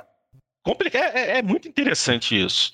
Mas aí você vê é, o, o jogo. O, vou até usar o exemplo de Banjo Kazooie. É, Banjo Kazooie, quando surgiu no, nos consoles da Nintendo, eu acho que foi no, no Nintendo 64, foi um sucesso gigantesco, o, o povo gostava, não sei o quê. Aí a Rare foi comprada pela Microsoft. Banjo Kazooie no, no Xbox 360, eu nem me lembro qual foi a avaliação. Nem me lembro. A avaliação dele até da crítica até que foi boa, só que de público não foi muito bem. Porque é, o público do, do Xbox é outro, né? Não, e, na verdade eu não gostei muito daquele jogo lá, é muito. É, é, um, é um estilo de jogo muito diferente do que eram os antigos, né? É, foram, foram dois jogos, na verdade. Banjo-Kazooie teve dois jogos no Xbox 360. E Nuts and Bolts? E teve o jogo original. Mas o, o, o resultado, até mesmo da, da versão de 360, péssimo, foi 77. Enquanto o Banjo-Kazooie original de 10, pelo menos eu acredito que sim. Uh, deu uma cortada aqui, enquanto o Banjo-Kazooie original de é. 10, o quê? Bom, é de 10 anos anterior, né? O Banjo Kazooie do, que saiu pro Nintendo 64 de 98. Mas assim, o, o, o Banjo Kazooie original é considerado é, um, um, dos melhores jogos de plataforma da história. e, o, e de repente a Rare parece que desaprendeu e lançou o Nuts and Bolts, que recebeu uma nota muito baixinha. É, e o Mas... Conker, né? o, o Conker, que o André Luiz está mencionando aqui, né? O Conker, inclusive, um dos poucos jogos adultos da da Rare. Mas, mas, olha só, o Banjo Kazooie original do Nintendo 64 também teve versão é, na Xbox Live Arcade. E a nota caiu de 92 para 77. Entendeu? Sim, mas Por ele isso... foi, foi só um remaster bem meia-boca, né? É, mas, mas é aquilo também. Não foi, é, não foi um remaster. Eles transferiram o jogo de uma plataforma para outra. É, por isso, não fizeram nada com o jogo. Não, tudo bem. Mas, pô, mas você espera que seja um jogo excelente e que esse jogo, quando chega numa nova plataforma, vá atrair novos jogadores. Só que aí você cai nas avaliações do. Ah, mas do se grande... modernizar sem, sem mexer no jogo, é, é brabo, né? Pô, a, a Eurogamer deu 50 para o jogo no Xbox. Entendeu? Ah, mas assim, pode ter certeza, Dart, que se, se o mesmo jogo tivesse sido lançado remasterizado pro, sei lá, Wii ou Wii U, pode ter certeza que teriam visto, não, é, é ah. uma, ah, um resgate é, da, nostálgico, do jogo. Assim, é, é. pode ter certeza ser. que teriam sido ou bem generosos na análise. É isso aí, é isso aí, é isso aí que eu tô dizendo. É exatamente isso. Até hoje, até hoje, assim, eu, eu, eu ouço muita gente falar, por exemplo, do. Vou pegar aqui um jogo mais recente aí, assim. Hum. O, o, o Bayonetta, tá? O Bayonetta, quando foi lançado pro Xbox 360, ele, ele realmente é sido um jogo extraordinário. Para mim, foi um dos melhores hack and slashes da, da geração passada. Aliás, inclusive o melhor. Eles lançaram o Bayonetta 2, a Nintendo pegou a exclusividade pro, pro Bayonetta e lançou o Bayonetta 2 pro, pro Switch. Tem uma avaliação ainda melhor. Todo mundo acha, pelo menos a crítica especializada, diz que o Bayonetta 2 é melhor do que o primeiro Bayonetta, é o melhor que foi feito. Eu tenho o Switch, eu tenho o Bayonetta 2. Ele é melhor. ele não é melhor. Em nem, nenhum aspecto que você analisa ele é melhor. Assim, sabe? Ele, ele parece o, o, primeiro baioneta, mas inclusive com algumas limitações visuais. Inclusive, até as cutscenes que antes eram animadas viraram cutscenes em screenshots, assim, em, é, cutscenes estáticas. Não, não, é melhor. Não tem como você dizer que o Bayonetta 2 é melhor ele do que o é melhor porque saiu do Xbox. É, mas agora tá no Switch, tá na Nintendo. A Nintendo foi lá e e apostou nele, né? E o Noob tá dizendo que o Bayonetta é ruim demais, vai ser banido aqui da nossa página do Facebook, do YouTube. Mas o, o, o Bayonetta 2 é um bom jogo, tá? Diferentemente do que o Noob tá dizendo. A Bayonetta 2 é um ótimo jogo, na verdade. Mas não é melhor do que o primeiro. Não. Nenhuma condição, em nenhum aspecto de análise, o Bayonetta 2 supera o Bayonetta 1. A história não é melhor, o, o design não está melhor, as lutas não estão particularmente melhores, o gráfico não está melhor, as cutscenes foram retiradas e substituídas por um. E fora o fato de que eles deram uma boa maneirada no conteúdo mais sensualizado. Então, não consigo visualizar de que maneira a Bayonetta 2 é melhor do que o anterior. Mas ainda assim, saiu no Switch, é exclusivo da Nintendo, e ganha o handicapzinho da Nintendo. É, o Noob diz que ele nem entende o que tá acontecendo na tela e a única hora que fica nítido a tela é quando a protagonista fica sem roupa. Ah, não, mas o Bayonetta era. Assim, o, o, o César falou que o Bayonetta me dava vontade de jogar Devil May Cry. Pelo contrário, quando eu joguei, quando eu joguei Devil May Cry 4 na época lá e eu joguei o Bayonetta, eu falei, meu Deus do céu, o, o pessoal do Devil May Cry desaprendeu a fazer o jogo, sabe? Porque o Bayonetta era superior ao Devil May Cry 4 em tudo. Ele era mais ágil, ele era mais fluido, ele tinha mais combos, ele tinha mais é, dinâmica de utilização da, da, do espaço em tela, ele tinha mais colecionáveis mais interessantes, ele era mais bonito esteticamente, ele tinha aqui o, o movimento em câmera lenta, né, no, na, você desviava dos golpes lá, que não chegava a ser revolucionário, mas era mais inovador do que o Devil May Cry tinha.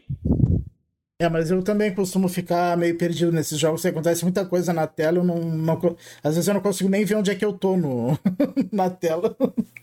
Mas, assim, se a gente parar pra pensar, o Devil May Cry agora, o Devil May Cry 5, aliás, o Devil May Cry anterior, que a Platinum tinha feito, mas também o Devil May Cry 5 agora, todos eles se inspiraram no Bayonetta. Todo o, que o Bayonetta trouxe em termos de, de novidade, de, de, de, de ação, de de é, é, componentes de é, retardo de, de, de, tempo, de cronologia, de velocidade, é, de reação na tela, tudo foi a Bayonetta que trouxe. O Devil May Cry foi lá e chupinhou dele.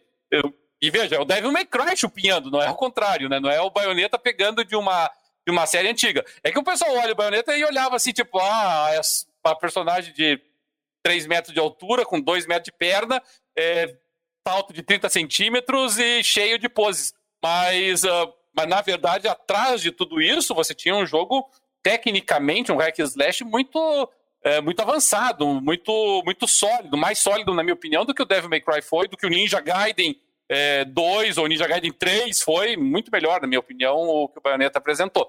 Mas, para não fugir muito do assunto, Bayonetta 2 não é melhor do que o Bayonetta 1, o que transforma ele melhor do que o Bayonetta 1 é o fato de ter sido exclusivo do Switch. Ai, ai. Cara, eu vou mandar. Pra conhecer de começa, eu vou mandar o Noob catar porque eu também adoro baioneta, então. Ai, ai. É. Tem, tem, o, tem, tem o anime do baioneta, né? Tem oh. na, na, na, Amazon Prime, tem, tem disponível, ele é bem. em médio. Se... Não, pede desculpa não, Noob. Você tem que ter a sua opinião forte. Mas a gente também tem o direito de te zoar. Nubi, olha só, deve ser a idade. Quantos anos você tem, por favor? aí é a nossa idade, a gente tá ficando tudo, a gente tá ficando tudo velho tarado, assim, aí a gente dá um handicap pro baioneta. ô, ô Nubi, quero saber a tua idade, porque não é possível. Não é possível. Ah, 42, é um pouquinho mais velho que eu só, não tem nada de idade nisso. É mais novo que eu, pô. Faço, é, eu vou fazer 44 esse ano, ou seja, ele é só fraco, cadelinho. ele é só fraco. É, Ô, Alexandre, só tem velho aqui no Bia. Gente, é isso. Isso aqui é um programa de Genexia. Não vou falar. não vou falar boomer, porque aqui não tem boomer, mas Genexer aqui é a maioria. Entendeu? Talvez até por isso que o nosso escopo, a nossa, o nosso alcance não seja tão grande. E, e, isso, isso que a nossa a gente ainda tem uma qualidade, pelo menos uma qualidade que eu acho, né, Porto, de não ser tão saudosista, assim, né? Não é daquele assim, tipo, bom mesmo era Enduro, River Raider e Super Pitfall. Não, não é. Embora, embora River Raider era legal. Não, não, era, não, legal, era legal na época, não pra ficar jogando hoje. Tart, você é muito chato também. jogar, matar, jogar um pouquinho pra matar a vontade vale, pô. Ah, eu, ah, a gente tava falando de, a gente tava falando de Hair. Esses dias atrás, eu, eu tenho duas filhas aqui, né? Ambas com menos de 10, 10 anos a mais velha. E, e, eu peguei esses dias atrás e a gente foi jogar no Game Pass, eu botei para elas o, o, aquela coleção da Hair, que pega os jogos da Rare desde lá do, de 1980 até jogos de 80, 81, 82, 83. E eu fico falando pra ela, digo, ó, esse jogo aqui foi lançado, o papai não era nem nascido, esse aqui eu tinha três, quatro aninhos, né? E, e você vê, vê aqueles jogos típicos, né? De você ficar lá com o, o, o astronautazinha pulando de uma plataforma para outra, daí o nome dos jogos de plataforma, né? Dando tiros em, um monte de objetos geométricos que vem na tua direção e tal. E, e até alguns jogos da Rare eu nem conhecia, tem alguns bem interessantes. Tem um, tem um, um, um, Dungeon Explorer lá, até me fugiu o nome, ele assim, que você. Ele é todo em CGA, é quatro cores só, mas ele é bem interessante. Você fica navegando pela, uh, pela dungeon e a dungeon tem determinadas uh, habilidades que são uh, temporais, né? Então você só consegue acessar elas quando aparece lá o reloginho, aí você acessa ela, você libera a porta, que libera outra sala, muito engenhoso, sabe? É, eu fico muito encantado quando eu pego esses jogos da década de 80 em particular, jogos assim, que você tinha que fazer o jogo ali com 20k, 30k, 50k, 60k, e eu fico espantado com a engenhosidade, com a capacidade do pessoal de criar jogos com todas essas limitações. É, exatamente. Exatamente. Pô, tava vendo o documentário de como o Yuzo Koshiro é, compunha as músicas para o Streets of Rage. Assim, coisas. É uma música sensacional, com uma qualidade absurda. E você pensa, pô, mas ele tocava no Mega Drive como? E aí ele mostra o equipamento que ele utilizava para compor as músicas, que era um computador muito mais antigo, e ainda assim ele fazia milagre com a pouquíssima quantidade de memória que ele tinha. Ele tinha que usar uns samples sonoros é, super comprimidos e ainda assim musical com, a, com as limitações dele. Muitos jogos antigos que têm mecânicas de jogo absolutamente sensacionais é, e, pô, que valem a pena até hoje de se jogar. Incluindo River Raid, sabe, Dart? Ah, River Raid era bom demais. Eu jogaria River Raid de novo numa boa. Tranquilo, tranquilo. Hum. Fala. Enduro, Enduro era uma chatice infernal, mas o River Raid era legal. Cara. Enduro só, não... só quem não jogava Enduro pode achar ele legal. eu não jogaria nenhum desses de novo. Tem, tem muito jogo. Não tenho tempo nem de jogar os atuais. Uh, atualmente, vou ficar jogando jogo velho. Agora tem um, Porto, é que infelizmente fugiu, mas nessa coleção da Rare tem um de de, de corrida que você. Que são, são miniaturazinhas de carro que você fica dando voltas em pistas com diferentes formatos, e você tem que pegar ali alguns boosts e tal. E você, basicamente, assim, você só, só aponta o direcional para que o carro aponte na direção que você quer fazer a curva, né? Você não, nem tem controle de velocidade propriamente dito. É, mas ele é bem interessante, com todas as restrições ali assim, ele você tem que ficar sempre entre os primeiros colocados para passar para as próximas fases e elas vão ganhando mais complexidade, né? Você tem que desviar de poças de lama e tal. Para um jogo, eu acho que esse jogo é de 85, 86, não sei dizer, é bem, é bem bacaninho. Eu, só que infelizmente fugiu o nome agora. Deve ser o RC Pro M. Isso, RC Pro M, esse aí mesmo. Ah. O pessoal que tiver o Game Pass aí, quiser brincar com os joguinhos aí da década de 80 e 90, até o, o Conker aí que foi mencionado, está na coleção, está jogável, né? Você pode jogar o Conker inteiro ali. É, alguns outros jogos que foram relançados depois no Xbox, você tem que baixar o jogo na, na, na Store. Mas até o Conker, por exemplo, você ainda consegue. Então, todos os jogos até iníciozinho ali da década de 90 da Rare, você tem disponível ali para matar saudades, é bem legal. Eu joguei lá do. Lembra daquele de, de esqui lá, que você ficava desviando dos obstáculos, ficava saltando e de outros de outros uh, competidores, né? É um enduro de esqui, na verdade, mas tá lá também. É o slalom. É o slalom, sim, slalom. Esse jogo, esse jogo é muito bonitinho. É. Mas ele tem uma grande vantagem sobre o Enduro. Ele, ele ah. tem um fim, isso é importante. ele tem um fim próximo, rápido, demora ali um minutinho e meio para você fazer cada fase e você vai avançando. Uh, dois que talvez eu ainda gostar, gostasse de jogar hoje, não sei se eu jogaria, mas que eu achava ah. legal, que, tal, que eu, talvez eu achasse legal ainda hoje, é o, o RC Battle e o Moon Patrol. Pô, Moon Patrol é legal, cara. Moon Patrol eu gostava. É. Zé Aquilo, e você jogou qual versão do Moon Patrol, o, o Dart? A do Atari? Sim, do Atari. Você já viu o Moon Patrol do arcade? Sim, eu vi, eu via do arcade. Eu joguei um pouco no arcade também. É lindo demais. Sim, é lindo era-. É, lindo é exagero, né? Mas era bem mais bonito, bem mais bem feito que o do Atari, né? Era bem mais bonito. É lindo, pô. Você vê as rodinhas bonitinhas, bem desenhadas, movimentando individualmente com as irregu- irregularidades do terreno.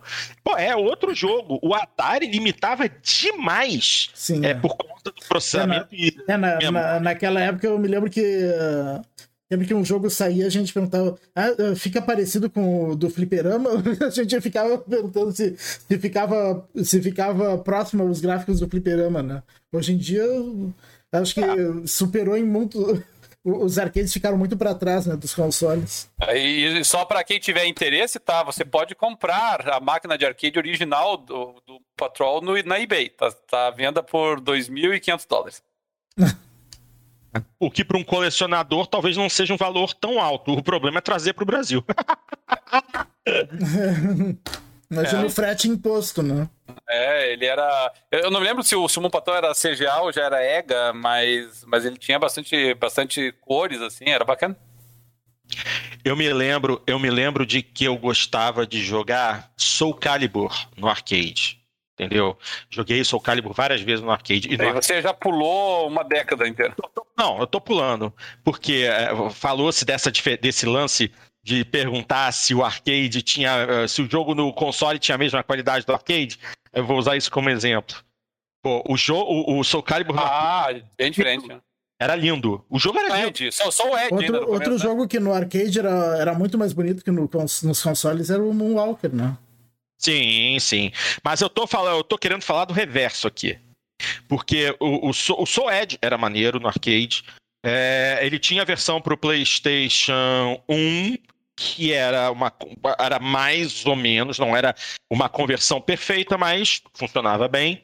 Só que aí teve o Soul Calibur, é, que a Namco tinha uma placa própria para gerar os gráficos 3D e tal, e depois saiu a conversão do Soul Calibur para o Dreamcast. Dreamcast. É. Revolucionou, revolucionou o jogo 3D, né? Pô, não, e não apenas isso. O, o- Soul Calibur no Dreamcast era 10 mil vezes melhor que o arcade. Foi, foi o, o completo inverso. Quem gostava de jogar Soul Calibur no arcade comprou o Dreamcast pra jogar o Soul Calibur no Dreamcast porque era mais bonito que o arcade. Esse foi, foi, a, foi a primeira vez que eu vi isso acontecer. Eu achei isso o máximo. Eu já curtia o jogo na- no, no arcade barulhento, pô, e a versão caseira era superior. Isso pra mim foi muito maneiro. Quer dizer, é uma diferença interessante também. As coisas mudaram muito, né? Mudaram muito, muito, muito. Eu- os arcades ficaram muito para trás, né? Não evoluíram muito. É, é, é, durante algum tempo. Hoje a gente tem uns arcades com uma qualidade gráfica assustadora. É? Mas, Mas é, É. que eles não chegam no Brasil, eu acho, né? ex- exato, exato. Esses arcades Aqui no são- Brasil desa- desatualizou muito. É, Porque eu acho que sim. ninguém mais quase vai em arcade aqui no Brasil, né? Então é, esse foi um mercado que no Brasil morreu são- praticamente. Ficou mais É, pra, pra parque infantil. Assim. Pô, e lá, e lá fora, os, os, os grandes arcades, todos agora são baseados em PC com configurações absurdas. Mas gera dinheiro lá fora ainda, então eles desenvolvem muita coisa. E tem arcade que até hoje utiliza a placa de Dreamcast, sabia? Tem um tal de Atomic Wave em que eles ainda fazem joguinhos hoje, jogos simples, mas que usam hardware do Dreamcast, que é a antiga placa Naomi da SEGA. Cara, assustador. Ainda é o Aqui no Brasil, acho que os arcades que tem é tudo ainda do, do, do É. início dos anos 2000, os, os mais novos, né? Nossa, Porto, eu, eu resolvi dar uma pesquisada aqui nas imagens do Soul Calibur pro Dreamcast. Eu tava vendo algumas cenas aqui da, da Sofitia, da Ivy.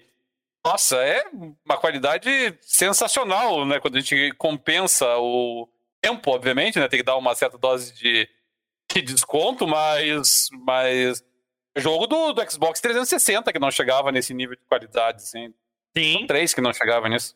E é importante lembrar que o Dreamcast foi o primeiro console a dar suporte a 640 por 480 de resolução, né? É muito bonito. Então, pô, você obtém no Dreamcast uma qualidade que na época nenhum outro console atingia. Entendeu? O PlayStation 2 só começou a apresentar jogos com uma alta resolução mais pro fim da sua vida útil, quando o PlayStation 3 já estava começando a se aproximar. Aí, pô, teve, teve Gran Turismo que oferecia 1080i de resolução, mas abaixo disso era tudo resolução de TV normal. Não tinha nada de, de grandioso. E no pô, Dreamcast você comprava a VGA Box, ligava no, no monitor e via os jogos com uma qualidade absurda para um console. Bem, é isso aí, nos alongamos bastante, nossa senhora. Eu não sei nem como é que a gente chegou nesse assunto. Virou um saudosismo gente vai ter que fazer um jogando papo naftalina daqui a pouco. Sabe que isso é um bom tema? Eu acho que a gente precisa se reunir para fazer um. definir uns, uns títulos e falar sobre coisas da antiga, porque nós somos velhos. Entendeu?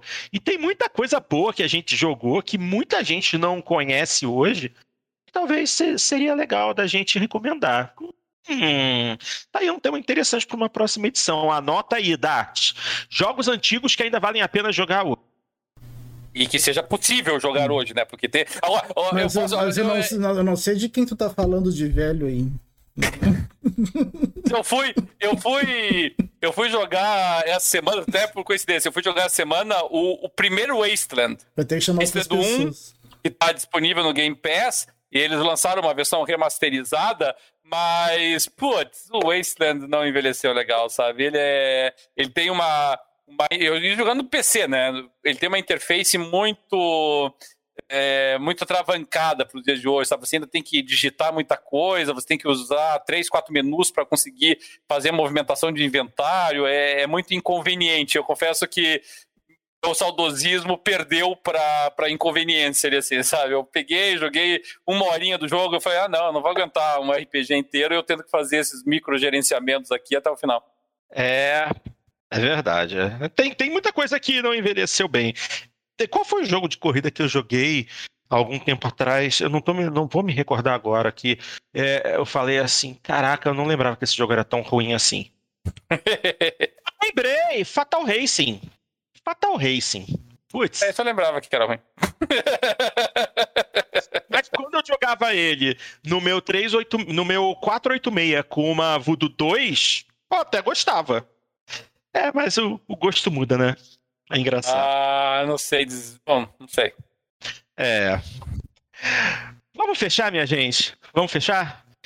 Ah, vamos lá. Ah, onde é que está meu roteirinho de fechamento? Tá aqui. Então, minha gente, estamos chegando ao final de mais uma edição do Papo. E, como sempre, a gente começa agradecendo a galera do chat que esteve conosco aqui durante a transmissão, inclusive aguentou as pontas no momento em que nós caímos. Então, ó, André Luiz, Alexandre Santiago, Noob Gamer, o Tata Batera esteve com a gente também, o Teomino Oliveira, o Antônio. Antônio Oliveira? Foram dois Oliveiras ou eu copiei errado? Ou eu tô.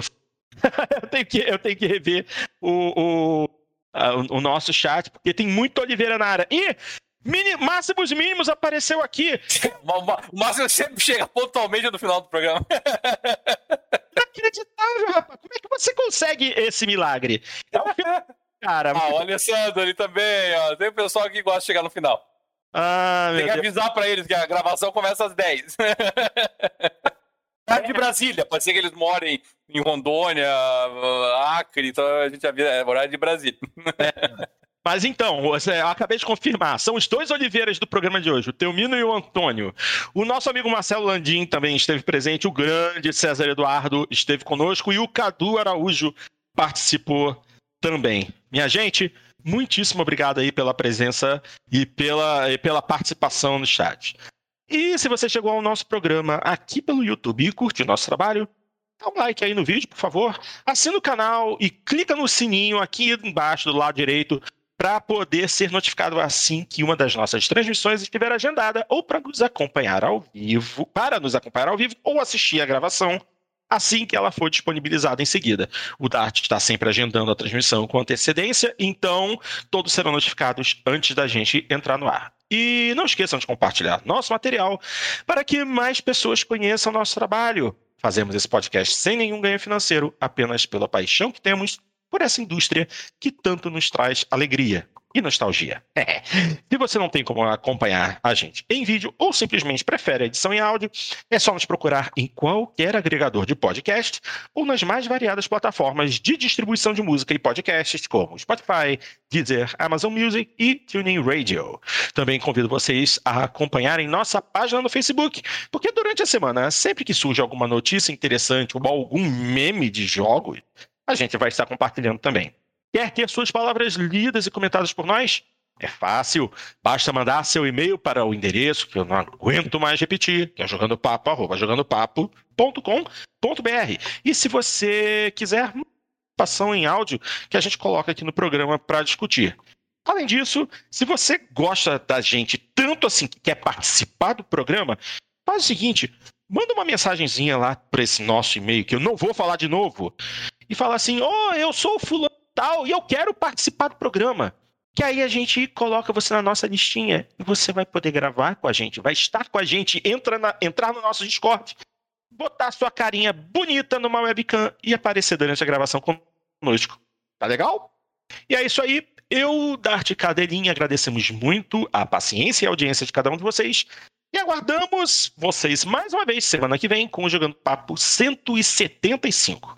Um grande abraço a todos e até lá!